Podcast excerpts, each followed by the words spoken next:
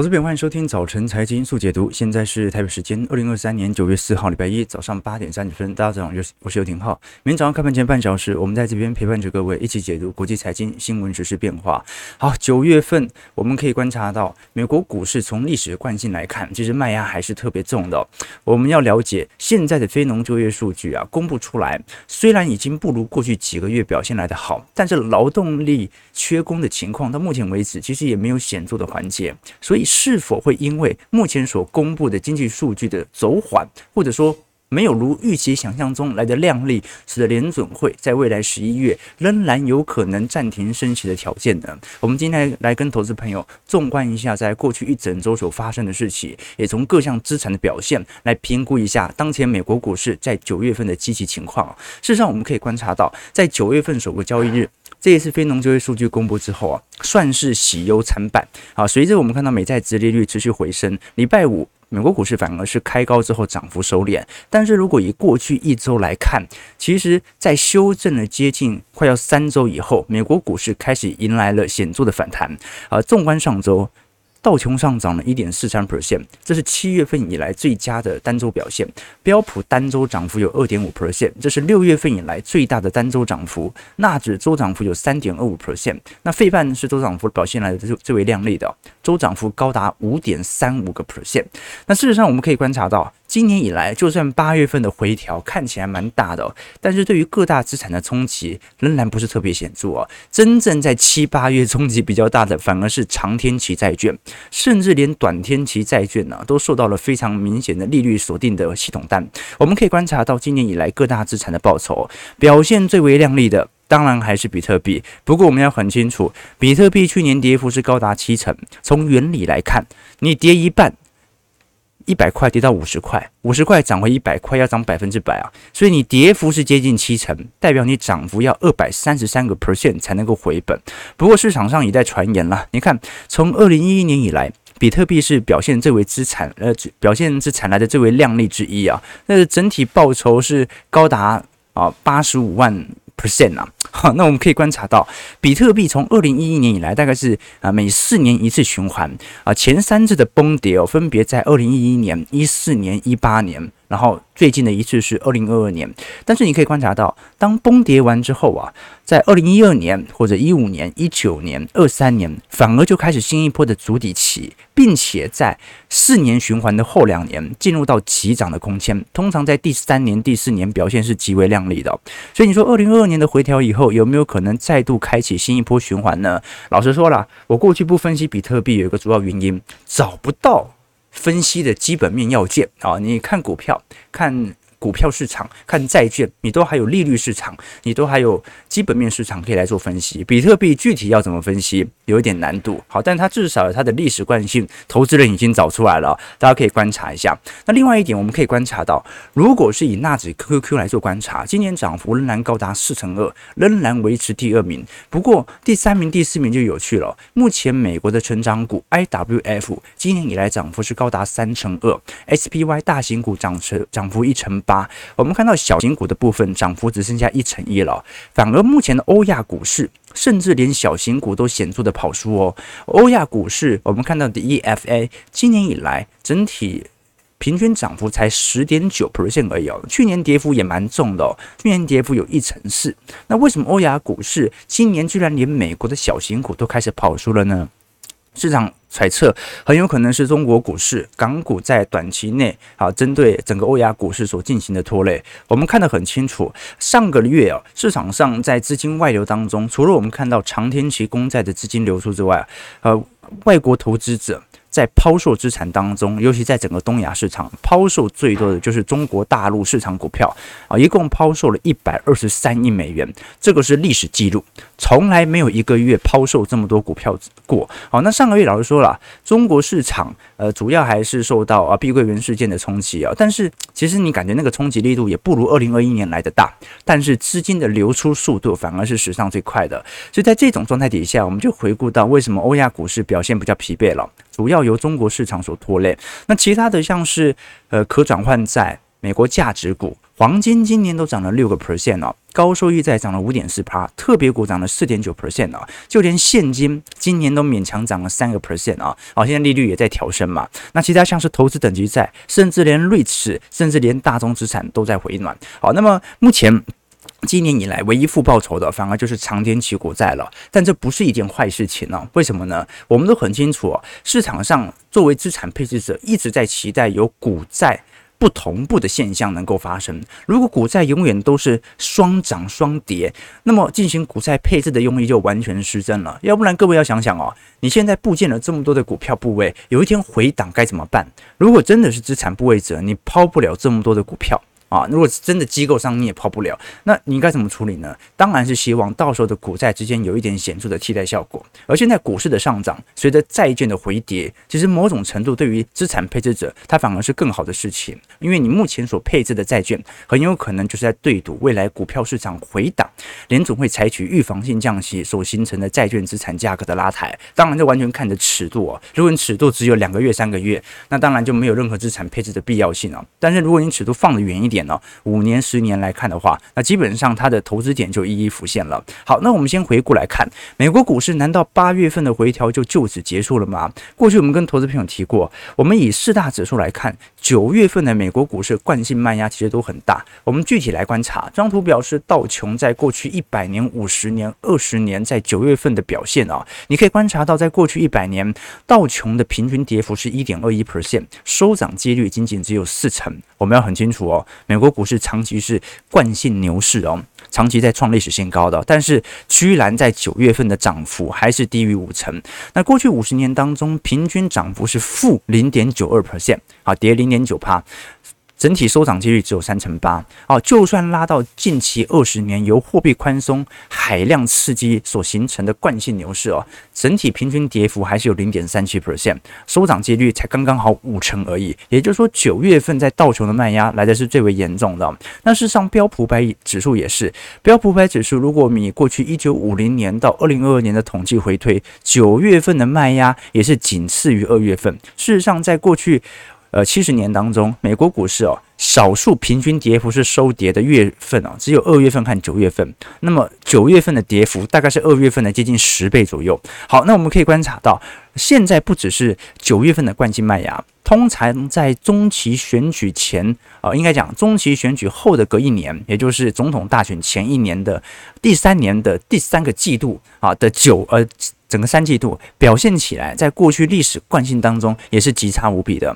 所以，我们过去跟投资朋友提过嘛，真正美国股市的大涨年，通常以美国总统选举来看，在第三年的涨幅最为显著。可是，在第三季的涨幅表现是来得最为差劲的。啊，这些指标都足以透露出美国股市九月份其实还是有一点回调的空间的。这是一种惯性的卖压，毕竟没有先蹲，十二月怎么后跳呢？从 VIX 指数来看，啊，这一次回档的。幅度也算是蛮大的哦，已经来到一个相对乖离的顶点。好，所以这个时候我们要观察一下九月份。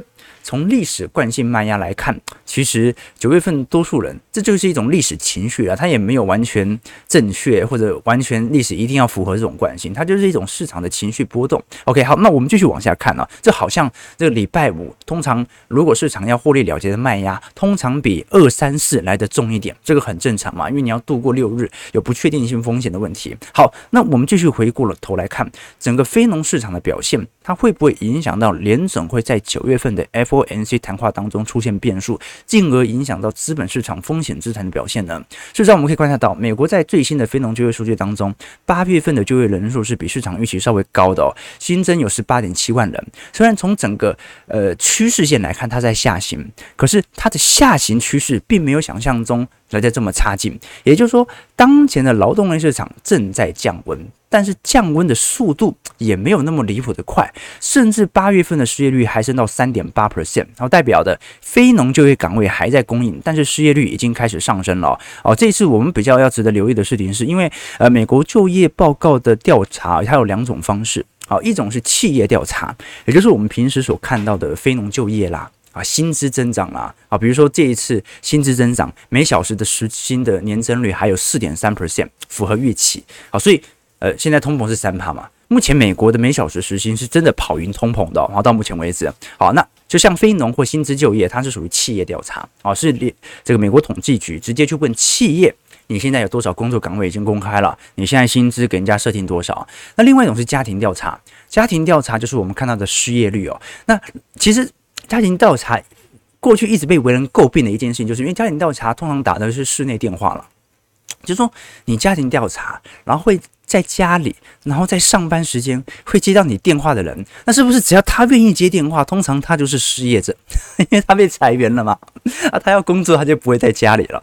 所以这是过去市场上不断讨论的方向。那不管了，家庭调查，他调查的是失业率，好，劳动参与率，好，所以呢，非农呢，它是用每个企业。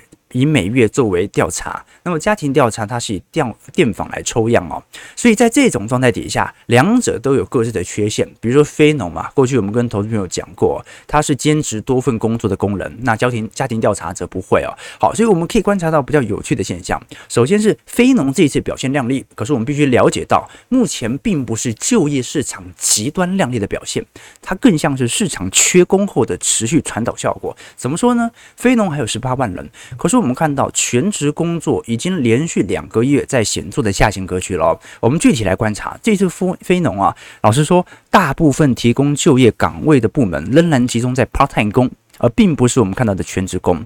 所以如果非农就业市场表现不错，只是由 part-time 工来做支撑的话，那老实说就没有太大的接近指标了，只能说明美国的服务业很缺服务生。但是整体美国的景气状况没有好到让企业愿意去招募更多的全职工作，只能说缺工的情况仍然存在。但是景气已经不如几个月表现得这么良好了。那另外一点就是属于电访的劳动参与率的部分哦，我们可以观察到，如果以总劳动参与率来看，来到六十二点八 percent，好，那。六十二点八 percent，说啊，那还是远远低于二零二零年初当时的表现啊，所以美国人大部分还是没有回来，这主要是两种极端的现象啦。怎么说呢？如果我们各位哦细看二十五岁到五十四岁的劳动参与率，一百个人当中啊，已经有八十三个人回来了。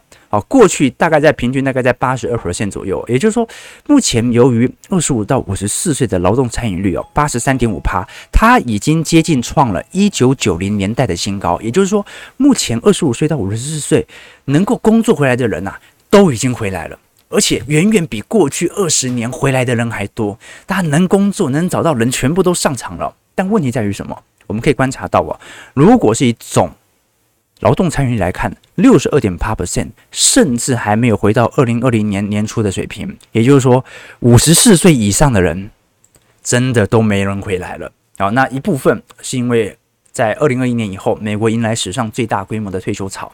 那另外有一部分，啊，长辈或者年龄比较大的。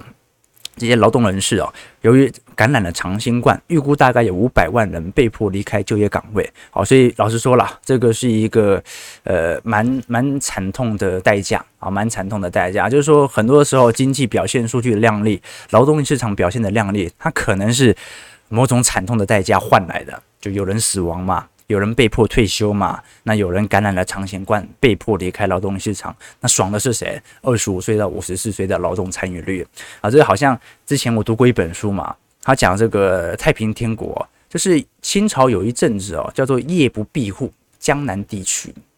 那为什么叫做夜不闭户呢？就是你晚上根本就不需要关窗户，因为根本就不会有小偷，大家景气经济表现极为亮丽。但是夜不闭户是怎么回来的？夜不闭户。这个成语的诞生是来自于太平天国之后啊。大量在江南地区的死亡人口，导致了活下来的人，他分配到了更多的土地，生产了更多的粮食。所以，这某种经济的繁荣，它可能是呃某种悲惨的数据所换来的。好，不管如何，但是呢，失业率至少还有在缓步的走升。好，这一次从过去的三点五、三点六啊，慢慢的上行到三点八，虽然还是很低了，好，但至少有稍微有一点松动的感觉。我们比较值得观察的留意方向啊，是目前如果是以美国的职位空缺数。去除以职业呃总失业人口来看的话，已经从当时的两倍下滑到一点五到一点六倍左右。那我们过去跟投资朋友分享过，通常劳动职缺数相对于失业人口的比值啊，快速的下弯，通常是来自于联总会的紧缩政策。逐步到头之后，被迫采取高强度降息哦。但现在比较有趣的地方是，已经开始均值回归了，可是联邦基准率仍然在高位盘旋。所以从劳动力市场的角度而言，虽然现在啊比值还是非常的高，但是整个拐点哦，似乎也暗示着，其实联准会你不用因为劳动力市场这么强劲，完全放弃任何停止升息的可能性。事实上，我们现在可以观察到了，就连美国的平均每小时薪资的年增率都有四点二九 percent，都还跑赢通膨。所以，呃，基本上我们要关注一下，呃，现在劳动力市场的紧俏哦。如果联总会真的想要一举攻灭的话，你尝试的把直接工资成本哦，直接给往下拉啊，就是你也不想看到工资增长了，因为你想要借由工资增长，顺便把未来一切通膨瞬间消灭的话，那就呃。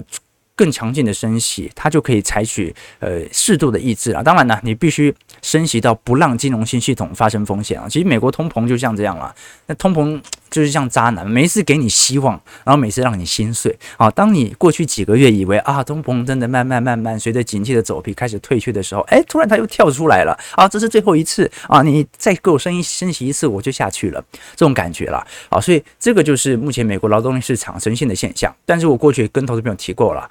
哎，二十五到五十四岁的人，这么多人都在工作，美国还这么缺工，它基本上就奠定了很难衰退，很难衰退。好，就是看不到消费紧缩、大规模失业式的衰退，很难看到。好，那我们观察到另外一项数据是美国八月份的 ISM 制造业经理人采购指数啊，这一次回升到四十七点六。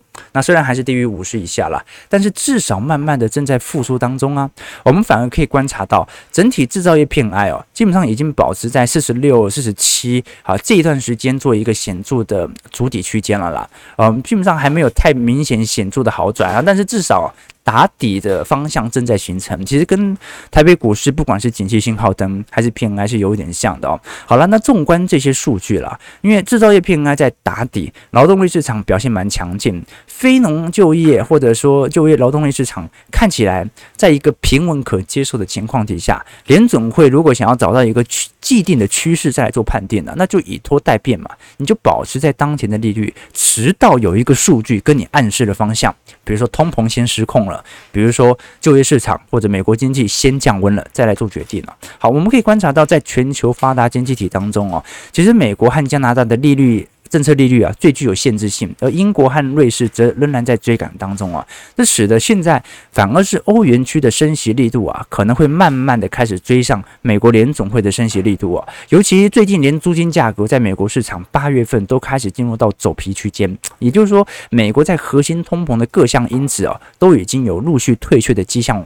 存在了，那尤其很多机构投资者，你看有一些投行啊，相对比较悲观的投行，认为联总会已经完全呃完成加息了。你像是美银或者大摩的部分分析师哦，主要是从最近我们所看到的隔夜逆回购来做观察。最近联总会的融资机制的规模曾经一突一度突破到二点五兆美元，现在已经跌回到一点五兆美元了。那我们都很清楚哦，这种隔夜逆回购的操作，它是一种政策的辅助工具，它的运作方式是把联总会呃当中。像是美国公债啦、一些机构债啦，或者 MBS 啦，哦，呃，针对这些对手啊，呃，针针对这些。资产呢、出售给合格的交易对手哦、啊，通常是交易商啦、货币型基金啦，它的目的就是要吸收短期过剩的流动性。那什么意思？就是你现在流动性都已经吸光了啊，市场上多余的资金你都已经收走了，已经没有人再有多的钱给你收了。那现在不就代表着你的升息政策已经达到部分的效果了吗？市场上已经没有这么多的钱了啊，这个是一种推论啦。所以我们还是可以观察到，虽然今年降息的几率仍然不是特别高。但是市场上一直预测，在明年三月份是一个转捩点。不过，我认为劳动力市场的强劲呢，应该可以延到明年中旬左右再来做决定。啊，美国股市或者美国经济哦，仍然可以保持一到。两个季度左右的强劲数据哦，简而言之啦，我们可以观察到，你就连摩根士丹利哦，最近都开始有一点呃，对于二零二四年的 EPS 开始做显著调升了。二零二四年 EPS 已经调到两百四十九块了。那如果我们按照二十倍本益比来做推算，那四千五百点就不是一个遥不可及的梦。换句话说，即便是现在看空的投行，顶多也就认为估值有点高，而不认为经济衰退必然要发生。我们事实上可以观察到，整个标普百指数的 EPS 预预估值，大概在整体二零二三年的呃大概六月份、七月份左右啊，整体绝对低点就已经看到，目前都在显著攀升当中，甚至连标普五百指数当中。这些公司所提到衰退的次数啊，也从二零二二年中旬的两百三十八次，目前仅仅剩下六十二次啊，这个是二二年以来的最为呃低值啊，就是最低水平啊，所以可以观察一下到时候的变化了。我们基本上可以观察到整个美国股市的概况哦，其实在整个。前八月份的表现呢、啊，就是属于银行股或者说一些部分的传产股表现不好，但是单独的成长科技股啊有显著拉抬的空间，所以在复苏期就会有这样的迹象。复苏期就是不是所有股票都涨的，它只涨先有题材，先有成长性啊，先能够给予你啊立即性回馈或者前瞻想象空间的这些股票啊。那这一次复苏期，由于市场的怀疑心态比较重。涨的并不是以中小型股为大宗，反而是以中大型的科技股为主要方向。那你看，就连美国银行股八月份哦，这次跌幅都高达九个 percent，这都是三月份以来的最差表现哦。所以很多投资一些地区银行股的美国投资者啊，其实压力还是重重的。也就是说，市场上只要多数人，还有很多人是属于被套了的情况，压力就不是特别的大啊。对于整体股市概况来看啊，你像是在礼拜五。戴尔公布了最新的呃财报预期哦，这次是创下一八年以来重返公开上市以以来的最大单日涨幅哦，单日涨幅是高达两成一哦。那美股说在六十八块哦，哎，这是一档 PC 股嘞啊！你看台湾的 PC 股这库存还这么严重啊，可是戴尔却上调了今年的预期，预估在下半年整体行情获利面就有可能全面回归。本来戴尔的预估是今年全年的销售额年减幅度大概在一成五左右。最近在最新的财报当中啊，缩小到十二个 percent 左右，也就是今年还是很惨，但是呢，好像没有想象中来得惨。事实上，我们可以观察到啊，在全球各大产品当中哦，呃，联想在今年二季度的成长率大概是减了一成八左右，惠普零点八 percent 表现不错，戴尔衰退幅度高达两成二哦。那呃，像是 Acer 宏碁的部分衰退两成，可是你可以观察到哦，全球当中为什么苹果的股价始终到为如今为止这么坚挺呢？苹果如果是以整体 PC 来看的话，整体在二季度的成长力度反而还有十个 percent 左右的增长，其实表现算不错。那就说明苹果现在是不断的在侵蚀全球智慧型手机和 Mac 或者说电脑的市占哦。这个值得大家来关注哦。至少我们从美国股市这些科技硬体股的财报，从原本的 IC 设计上游都慢慢传导回来。好，IC 设计上游是创高了。好，但是呢？PC 股呢是否极泰来，最坏时间点已过啊。不过呢，只要市场还不相信，仍然有持续推升的动力存在了。好，所以简而言之，我们今天主要是梳理整个美国股市哦，以及各大资产的概况，来跟大家了解说，联总会的确在乎这些数据，但这些数据老实说不冷不热。不足以影响到他九月份的重大决策，所以他大可以等到九月中旬 FOMC 召开会议之后，再等一个月来看待整个八月份、九月份的经济数据，再来做判断。现在美国股市就这样了。不冷不热啊，你也拿它没办法，对吧？好，那如果投资朋友有更多的兴趣啊，想要跟我们一起推敲，如果九月份真的有惯性卖压，那未来在十月、十一月、十二月整体第四季的行情来如何做推演？欢迎各位哦，可以考虑参加我们在九月二十二号晚上八点钟啊，那天是礼拜五嘛。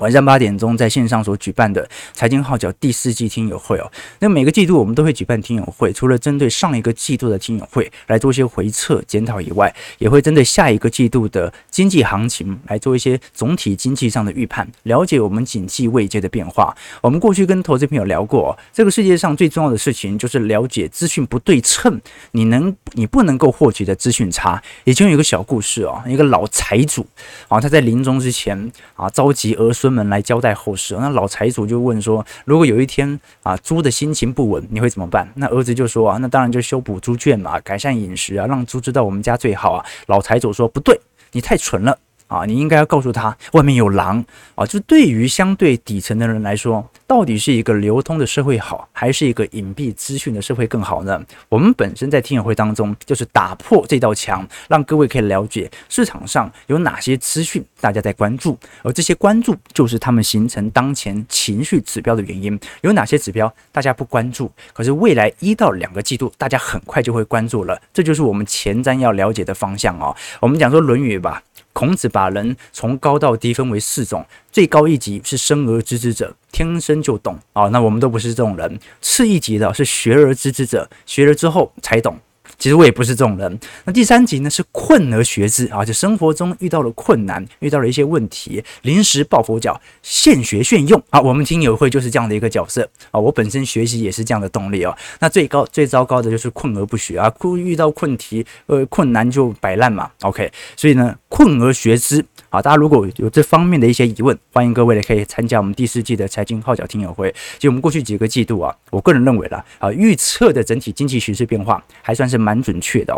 所以呢，一旦整个拐点的低点已经过去之后啊，那会不会影响到我们日后的操作基调？肯定会的。所以机器不同，思考的角度也不同。欢迎大家可以来考虑参加。那当然，如果投资朋友更多的兴趣想法的话，除了我们听友会在我们的会员财经号角系统当中，除了有未来一整年的听友会。收听权限之外，也会有一些宏观专业报告、专题影片、啊基础小白的系列课程，以及我个人资产操作部位日志的变化，提供的投资朋友多做些参考和留意。好，那接下来聊的是整个本周大家会关注的几个方向啊。第一个就是因为美国上周公布了七月份个人消费者物价指数 PCE 嘛，符合预期，然后八月份非农现在公布出来啊，不冷不热，所以市场上九月份的 Fed 的 Fed Watch 的交易基调基本上已经确定，就不升息嘛。那十一月哦，目前大概有一点五十五十，还不确定。所以本周比较值得关注的是，各大联总会官员都会陆续发言，包括纽约联总会的总裁威廉斯、达拉斯联总会的总裁罗根、亚特兰大联总会的总裁波斯提克。亚特兰大很重要，他把第三季 GDP 美国预测值调到五趴。这么亮丽的表现，好像不升息不行的，所以来观察一下。那当然，礼拜四同时也会公布褐皮书了啊，联总会啊，几乎每个月都会公布相关褐皮书报告，了解当前的经济数据哦。那另外一个是呃服务业的 PMI，上礼拜是公布的是制造业四十七，有点差，但是至少在打底。服务业反而值得关注，因为服务业哦。最近已经开始有蛮显著的回调了，从当时的五十四、五十三、五十二，这次预估是在五十一，也就是说服务业正在回档，制造业正在复苏，新的交叉点会不会出现？那礼拜四除了这些联总会的相关数据以外啊，还会有中国进出口的数据哦。上个月七月份中国的出口年减率是一成四嘛，年减幅是一成二。跌幅比六月份还要扩大，那整个八月份的表现要来观察一下，好，要来观察一下。好，那最后就是澳洲、加拿大央行利率决策会议啊，没有意外的话，很有可能会持续保持在鹰派不升息或者鹰派小幅升息的空间。好，最后我们看下台北股市的表现，整个台北股市啊，老实说，上礼拜应该就只能说是盘整了啊，虽然都涨点涨了一百六十三点，但量能。量能这个是过去两个月以来的最低单周表现啊，这反映第三季老实说市场上有蛮明显啊、这种多头战区观望的态势啊。那当然了，目前大盘有没有任何上攻的理由？量能没有回归，说什么都不准嘛。啊，你量能有回归有题材，都还可以找到一个方向啊。现在就是量能也没回来，然后呢？外资也没有要大卖，也没有要大买，就把台币保持在三十一点八、三十一点九块左右附近啊。事实上，外资过去几周。的整体操作幅度啊，已经缩小很多了。这可能还是受到美债殖利率收高之后全面性的资金回流。那现在唯一可以看得很清楚的是小台，小台目前还保持在一个显著的多单氛围。那事实上我们可以观察到，如果从整个中亚体系来看，台湾的 PMI 大概还在四十五左右上下做震荡啊，是尝试的做一个下方足底了。虽然目前的表现呢不如二零二二年当时在九月份、十月份，然后那一波库存压力极大的循环来的差，但但是也在下方筑底很久了啊！本来在今年年初一度准备要冲破到五十，好，但是只是死猫跳啊，死猫跳。